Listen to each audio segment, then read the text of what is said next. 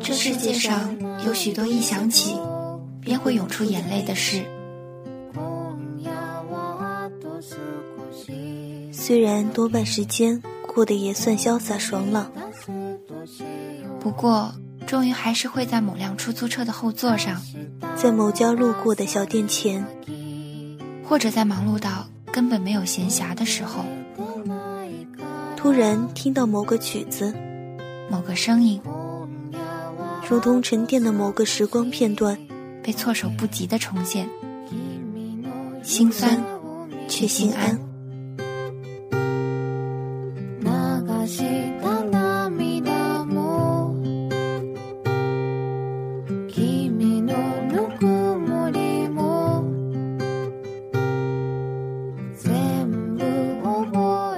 很多个可以看到过去的时刻里，只愿把每一点曾经打动过自己的，无论温暖还是悲戚的感觉，以记叙和诉说的方式记录下来，希望与所有曾经有过相同感受的你一同分享。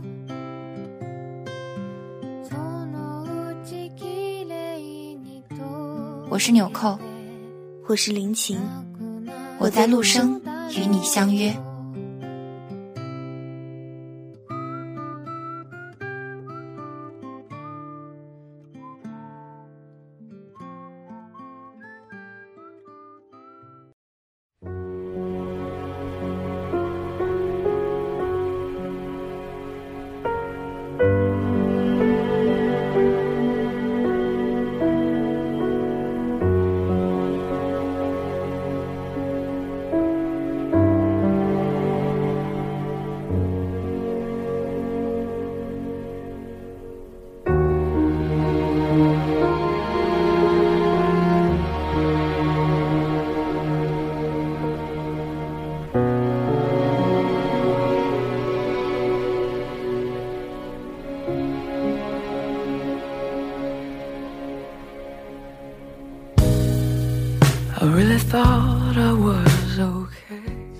听众朋友，这里是陆生电台，刻录我们共同走过的岁月，我是纽扣。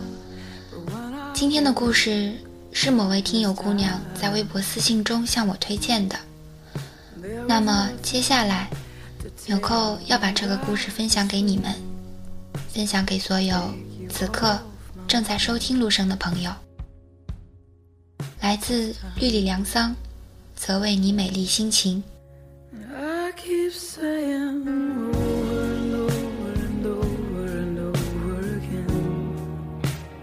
有一个人，他是我未完成的青春。我至今为止的人生，只喜欢过一个人，告白过零点五次。那半个失败的告白，是我这辈子做过的。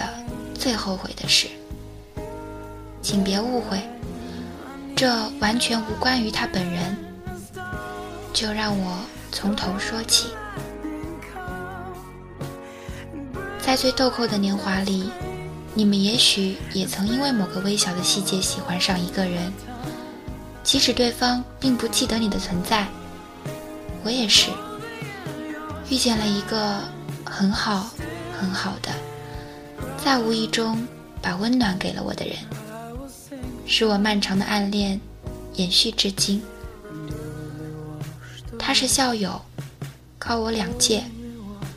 初中毕业后去了本地最好的高中。我这颗普通的脑袋，为了追随他上同所高中，那两年发奋读书，简直读成了发如雪。最终，奇迹般的进了同一所高中。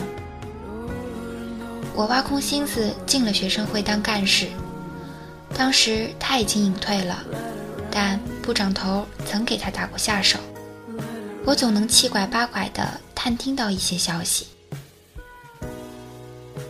可我只遥遥地偷望了那个人一年，他又将离开，去往更远的大学。那个时候不像如今，小学生都能人手一部手机。一次分别，也许就再也不会有相见的机会。不想就这样错过那么深刻的喜欢过的某个人。在他毕业的那个暑假，我终于决定要给他打个电话。那时的我心思比蛛丝还纤细，比蜗牛的触角还敏感。说白了，就是很孬，很没胆。这个电话简直用尽了我之前人生所储存起来的所有勇气。我是如此打算的：首先，当对方接起电话的时候，我要报上我们部长的名字，说找部长。那个人当然会告诉我打错了，但他知道部长，自然不会随便挂掉。我便可接着问他是谁。等他报出名来，我就可以很惊讶地告诉他，我把学生会的通讯录看差了一行了。那样解释起来就很站得住脚了。再接着，我便能介绍自己小干事的身份，不着痕迹地阐述下对他这位前任会长的敬仰之情，尽可能自然地和他聊一聊他未来的大学生涯，也许还能问到他要联系方式。很可笑吧？如此小心翼翼到卑微，一遍一遍事无巨细的在脑海里模拟着对话，直到手心满是汗水的拨出了早已铭记于心的号码。结局非常讽刺。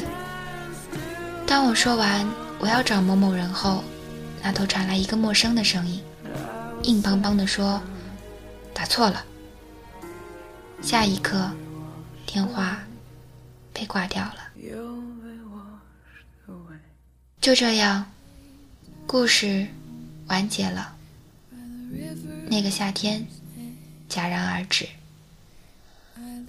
我和那个人唯一的牵连断在了回忆里，连同说不出口的告白。I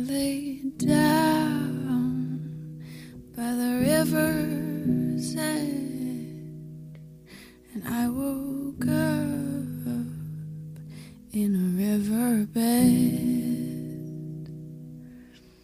There were flowers in my hair, river flowers floating everywhere. 以上来自某次联谊玩真心话大冒险的时候。 四点水被要求讲一段自己最难忘的感情经历，于是他道出这么段纯洁到死的暗恋。彼时众人正在欢闹的酒吧里，前后左右都是嬉闹的男男女女，而四点水就这么娴静矜持地端坐着，缓缓地讲述着过往。奇妙的气场真空了他的四周，然后。仿佛有一道如水月光从他头顶散落，四点水整个人呈现一种活在极为纯净的世界里的感觉。在座的色狼们被震撼的半晌无语。四点水此人很是奇妙，光看形象，这个人很仙，没有地气，如同从花苞里生出来的不食烟火。对着这样的水晶般剔透的美人，就连在他面前说个荤段子都要切腹的重罪一般。但是，我坚决的认为，扒掉四点水那层迷惑世人的皮，是每个损友应尽的义务。比如，这家伙在一帮注视着自己的男生们面前走过时，从来都是亭亭袅袅，姿态动人，但很有可能。等他转过了拐角，屏住的那口气就会猛地泄光，杨柳细腰瞬间暴突出个吃撑了的小肚腩。我曾问过四点水，成天戴着完美面具不累吗？四点水不屑地反问我：“就算你未来的恋人连你蹲在凳子上一边抠脚一边吃泡面的样子一起爱上，不代表你就得用这个龌龊样子当官方形象吧？”继而，他又悠悠的叹息说：“为什么我就不能臭美？你根本不知道我花了多少心血才修行到现在的模样。我的确不知道，但我大约可以理解。如果你有幸翻阅过四点水少年时代的相册，看到过某个黑胖黑胖的眯眯眼牙姑妹，就知道四点水的精细对比之强烈。只有被外星人抓走做完实验再收回来，才会如此效果。谈及他的少女时代，我不得不先接一下四点水最大的疮疤，就是他的名字。每次吵架，我最爱站在马路上大吼他的名字，只要攻击这个弱点，就能把他像个炮仗一样完爆了。四点水的本名叫冰冰，这本是个很通俗、群众很喜闻乐见的名字。不幸的是，四点水的老爸姓。范，这事儿也不能怪他爸。四点水出生的时候，那个初时以演丫鬟出名，后来蜕变成绝代美艳尤物的御姐还没有出道呢。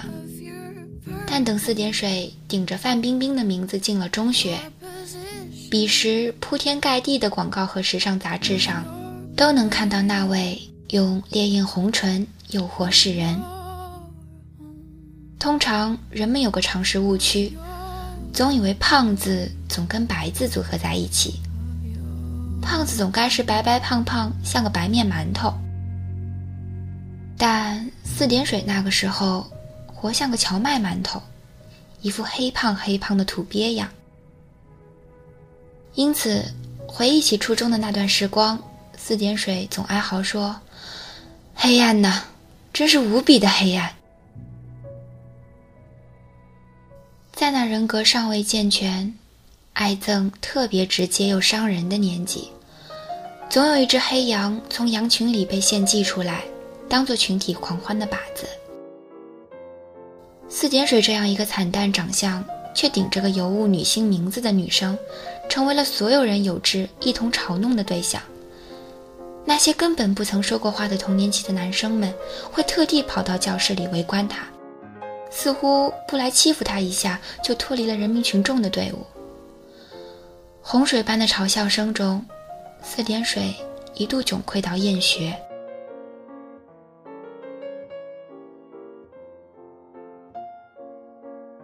早已经经历过人生大风浪的父母，无法理解这点小事儿能给孩子造成多大的伤害。四点水照样被逼着上学。那时的四点水。害怕人群，清晨早早出门，却徘徊在校外，等铃声响过，校门关上了，他才偷偷地从围墙边翻进来。某些迟到的男生也走这样的路线，一来二去，学生干部知道了后，就在此蹲点抓人。故事至此，于四点水来说，那个如萤火一般微弱，但。确确实实驱散了他头顶黑暗的人，在某一天出现了。那一天，四点水艰难地翻墙下来，以一个倒栽葱的姿态掉到墙角的坑洞里，顿时听得周围一片没心没肺的笑声。他灰头土脸起来一看，发现一排男生已经在此罚站。一个高年级模样的学生干部拿着值周本，面无表情地问他姓名和班级。周围的男生认得四点水的，挤眉弄眼，笑得更加开心了。那个学生干部不明所以地望了他们一眼，重复问了四点水一次。四点水瑟缩着不敢说话，旁边的男生已经忍不住，献宝一样大笑着说。他就是大名鼎鼎的范冰冰啊！然后，那个四点水至今回想起来仍会感到暖意的声音，在那一刻轻轻地说：“哦，那有什么？”那个学生干部合上了本子，眼神诚挚地望向四点水。“那有什么？我的名字比你还惨呢，我叫……”周大象，这，就是四点水初恋的起点。很久之后，四点水才知道大象的名字源自老子：“大音希声，大象无形。”所以说，有时候父母太有文化了也不是好事。群众们的审美只能到最基础的那一层，但他那个时候被实实在在的救赎了。救赎这个词看来似乎太过夸张，可生活基本局限在教室里，头顶只有一片碧色天空，一点风浪就可以轻易让人生毁灭的学生时代，那个人。重塑了四点水的未来。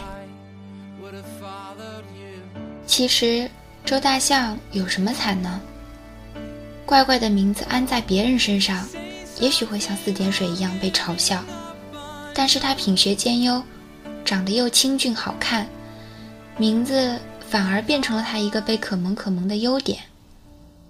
世事如此不公平。不过，四点水的少女之心开始泛滥了。每每读书或者写作业，遇到“巷”字的时候，他的心会乱跳，耳廓会微微的红，胸口温暖的随时随地的都会心酸。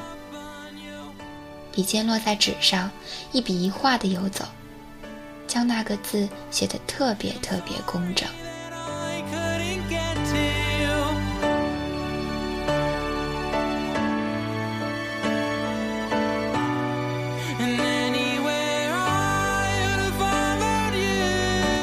坦白说，周大象的确是个很难得的好男生。不显眼，不夺目，但永远温润的存在，像不会让追逐光芒的人灼伤的月亮。为什么我会这么清楚呢？不要看我现在描述四点水的初恋故事如此流畅，实际上他在讲述曾经的过往。在听到那个名字的时候，我狠狠打断了他。什么？再说一次，周大象。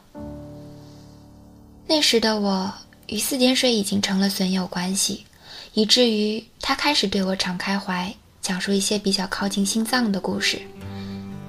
别怪我这样大惊小怪，这种怪异的名字通常只此一家，别无分店。周大象，这是我表哥的名字。事实证明，命运真的很爱调戏人。在四点水以失败告终的告白后，周大象去了北方一所对四点水来说高山仰止的名牌高校。两年后，四点水黯然地收到了本省最好的一所高校就读。他不会想到，都转了多年，他会在离那个人千里之远的大学里遇到他的表弟。不幸的是，我没能拉近他和周大象的关系，反而带给了他表哥如今早已有了一个感情稳定的女友的消息。听到这则消息的一刻，我看到血色在四点水的面孔上褪去，他愕然瞪大瞳孔里覆灭了所有的光，有什么东西瞬间抽成了虚空，空的没有回音。只呆滞的倒映着我面有不忍的小小身影。自那之后，我与四点水假期一道回老家的时候，如果表哥也回家了，我就会通知四点水速速来缠一脚。可四点水脚不沾地的赶来，通常都是用浓稠吓人的视线远远的偷看一眼，就心满意足的躲在一边哼唧，不打扰。是四点水的温柔，而且他还特爱从我这里打听周大象跟他女友的情况，如何相识，如何浪漫，如何吵架，如何和好，鸡毛蒜皮都想知道。我笑他爱自虐，四点水深以为然。他说这就好像身上的伤口结了疤，伤疤即将愈合的时候，会痒痒的，忍不住去抓。明知挑破伤口又会鲜血淋漓，但又忍不住手贱去扒，扒完了就痛苦啊，郁闷呐，各种负面情绪扑面而来。等伤口结疤了，再次发作，如此周而复始，等待终有一天会痊愈。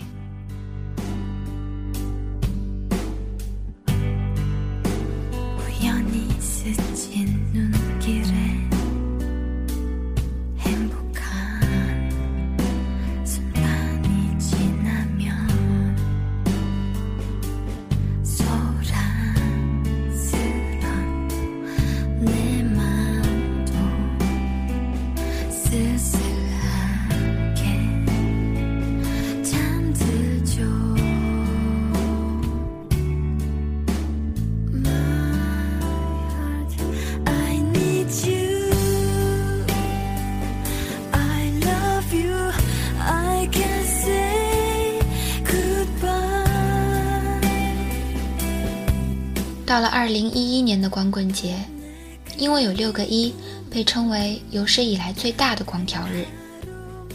在圣战日到来前，我给四点水带去了选择题，一个好消息，一个坏消息，你要先听哪个？坏的。四点水毫不犹豫地说：“他是无趣的那种人，从来小心翼翼地把握好事情最糟的底线。”我叹气，告诉他，我表哥要赶在光棍节前夕，就是十号，举行订婚典礼。至于那个好消息，为了安慰彻彻底底失恋的你，光棍节那天我包你吃饭、电影、K 歌，一条龙安慰。这话被我毫无底气说出来的时候，四点水的脸。依然是将死的。也对，这两个消息如何能等众呢？我不过想小小的慰藉他而已。因为这一年表哥研究生毕业，将远渡重洋继续学业。为了叫女友放心，他便打算订婚。在老家那种民风守旧的小城市里，订婚与结婚。有着等同的意义。他在省城的酒店举行的订婚仪式，于是我带着四点水同去蹭吃蹭喝。现场采用古代传统周制的仪式，表哥听说我来了，穿着汉服顶个树冠，举着个酒樽过来，就要我罚酒。整个场景看起来特有时空错乱感。许是听说我带了女孩子过来，他朝我挤眉弄眼。等我将背后的四点水拖出来推到他面前时，他微微愣了一下。四点水猛地把贺礼递到他面前，礼礼物是阮景燕找找我一起参考买的，祝你订婚快乐，前程似锦。他低垂着头，一番再冠冕不过的贺词。说来都结结巴巴的，活似跟个向学长告白的小学生。表哥的目光游弋在他的脑勺和厚厚的刘海上，目光中有种阳光和煦。他轻声问：“我是不是哪里见过你？”那个刹那，在我的角度，我看到四点水的眼圈迅速的红了。与此同时，我心中忽然大为恐慌，我没来由的害怕四点水在这一刻会忽然失声哭起来。我赶紧跳出：“哥，你别说你不知道，这是搭讪使用率最高的一句话。你看，嫂子在旁边都瞪人了。”表哥收了礼物，乐呵呵的端着酒樽转身走了。我把四点水拖到一旁坐好了，打趣他。该不会当过跟踪狂，所以我表哥才对他有印象吧？我没有等到预料中的四点水的铁拳，他机器的挎着肩，忽然爬满了眼角眉梢。他只问了我一句：“你说，如果那个夏天，我有勇气说你好，我找周大象，今年今日，故事会怎么样呢？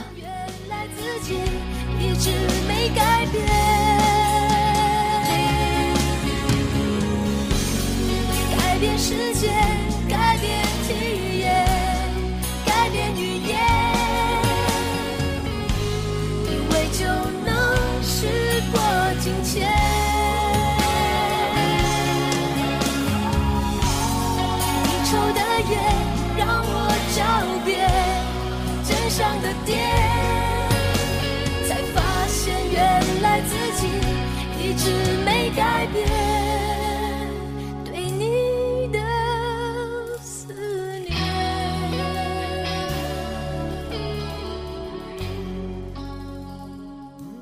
四点水并不知道，我对他充满了愧疚，因为那年夏天，他的那个电话。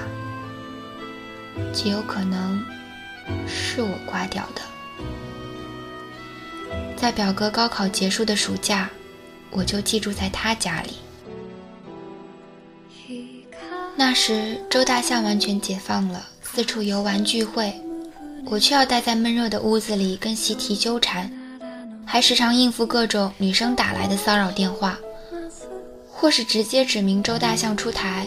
或是一帮人在那儿抢话筒，制造各种娇俏的笑闹声来，很倒胃口。我总是很不耐烦地对待他们，语气欠抽。那几十个被挂掉的电话里，也许就有一个，便是怯怯地装作找错了人的，被我粉碎了他几近卑微的勇气。光棍节的那一整天，我都和四点水厮混在一起。四点水劝我说：“蓝景燕，咱俩都要相看双泪流了，你找个人脱光一下吧，你又不是困难户。”我笑，怎么说也不能放下难兄难弟，自己一个人奔向幸福生活吧。那时，我们正在电影院前讨论看什么片子好。四点水文艺兮兮地表示要看根据基米漫画改编的《星空》。据说讲述了纯粹到几乎透明的初恋时光，而我说，还是这个吧，《失恋三十三天》，这倒霉催的名字多应景呢。对此，四点水很是傲然的甩头，骄傲地说：“失恋根本不可怕，我是所有暗恋者的典范。你指的典范？”是躲在一边意淫一个人快十年，却连屁都不敢放的一个人生吗？我的屁股立刻遭到了四点水热情洋溢的一脚。事实上，我本想说的是，没错，失恋有什么了不起？如同《失恋三十三天》的宣传词所说的，失恋并不可怕，因为它也许是下一段幸福的开始。最后。还是选择了星空。散场的时候，我坐在空落落的影院里，没有起身，因为身边有个笨女孩，哭瘫在了那里，几乎脱水。这家伙怎么可能会不悲伤？漫长的初恋是扎根在他生命里的树，他暗恋周大象的时光，已经快占据了生命一半的时长了。就如在订婚宴的最后，他喝了点薄酒，就醉了。也可能是借酒撒疯。然后他拧着我的手臂，反反复复地说：“曾经黑胖的傻妞是怎样裹着保鲜膜跑在三伏天里，差点中暑死掉？怎样像化学实验一样往自己的脸上涂抹各种实验品？怎样在冬天天还没亮的时候就站在锅台边？”一边用煤气取暖，一边奋力地背单词。怎样换了三趟车，跑了几个小时去他的高中，就为他生日那天，在他的自行车篮里插一枝桃花。可那种一路追逐他的美丽心情，到了最后的最后，只能哽咽成一句话：其实我很好很好的，可惜。再也没有机会知道了。当四点水呆呆地望着电影屏幕，眼睛里清澈的溪水变成两道蜿蜒的河时，我亦在对着他的侧脸。我对他还深藏着第二层的愧疚。事实上，四点水从头到脚踝，每一处都是我表哥钟爱的款。如果我真心的早早把他介绍给了表哥，那么横刀夺爱也许是件很简单的事。我不想那么纤细的四点水变成小三，这不是我有足够的道德底线，而是我心里蛰伏着的、即将破土而出的兽，名为嫉妒。别人眼里天鹅一样的清秀佳人四点水，于我看来，从第一眼起，从未改变过想法。他就只是只笨拙憨厚的丑小鸭，但傻得可爱。静坐在空荡的影院，听着身侧滴滴的气声，我忽然回想起大学里的第一个冬天。在那个冬天，某一天，教学楼前的水管爆了。气温又低，楼前大片地儿都沦为了滑冰区，经过的人一个接一个摔倒、翻滚、扑腾，样子实在滑稽。当时的我站在大门口，联想到了飞机飞过时候企鹅成片摔倒的景象，不由得没心没肺的大笑。然后我就遭报应了。那时有一个小脑不够发达的家伙，三步一滑，五步一劈叉，从我侧面的过道踉跄走来，不小心重重一滑，像颗重型炮弹呈一字劈叉状呼啸而来，狠狠地撞上了我，并且巨大的惯性推着两人前进。砰的一声大响之后，我们俩特有卡通效果的，像张相片似的贴在了墙上。当然了。那个笨姑娘就是四点水，而在即将撞墙的一瞬，她将手臂整在了我的脑后。累你一起摔了，总不能还叫你当肉垫吧？如此说着的四点水，明明痛得龇牙咧嘴了，却依然朝我这个陌生人安抚的笑笑。我永远忘不了那时他嘴角柔软的弧线，和后脑勺传递来的温度。